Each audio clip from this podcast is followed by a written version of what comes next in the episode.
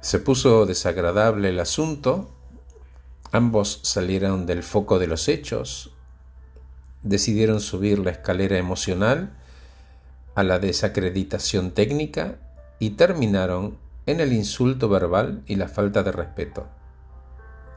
Intervenir en esa pelea era como tirar combustible al fuego. Algo se quebró a partir de esa situación y ambos entraron en un lugar del cual cuesta volver el ridículo.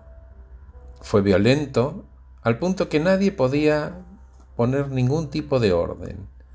Ambos estaban ya de pie, separados por la mesa, echándose el cuerpo encima.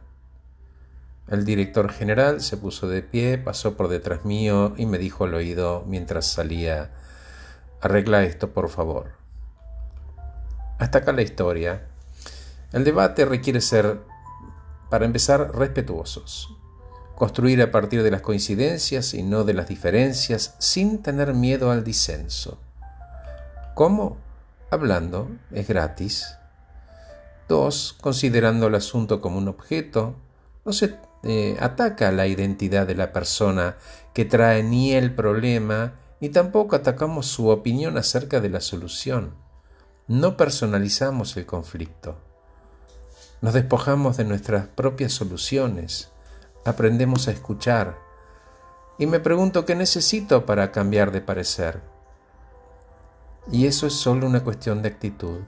Porque en todo caso, ¿por qué estaba tan seguro en primer lugar de que mi solución era la mejor o la única? Los principios del debate deben regir la manera en cómo hablamos con el otro. Nos enseña a dejar de hablar y empezar a escuchar, y a dejar de cerrarnos y empezar a abrir nuestras mentes. Gracias por escucharme. Soy Horacio Velotti. Acabo de regalarles este podcast titulado Y la discusión de vino una pelea.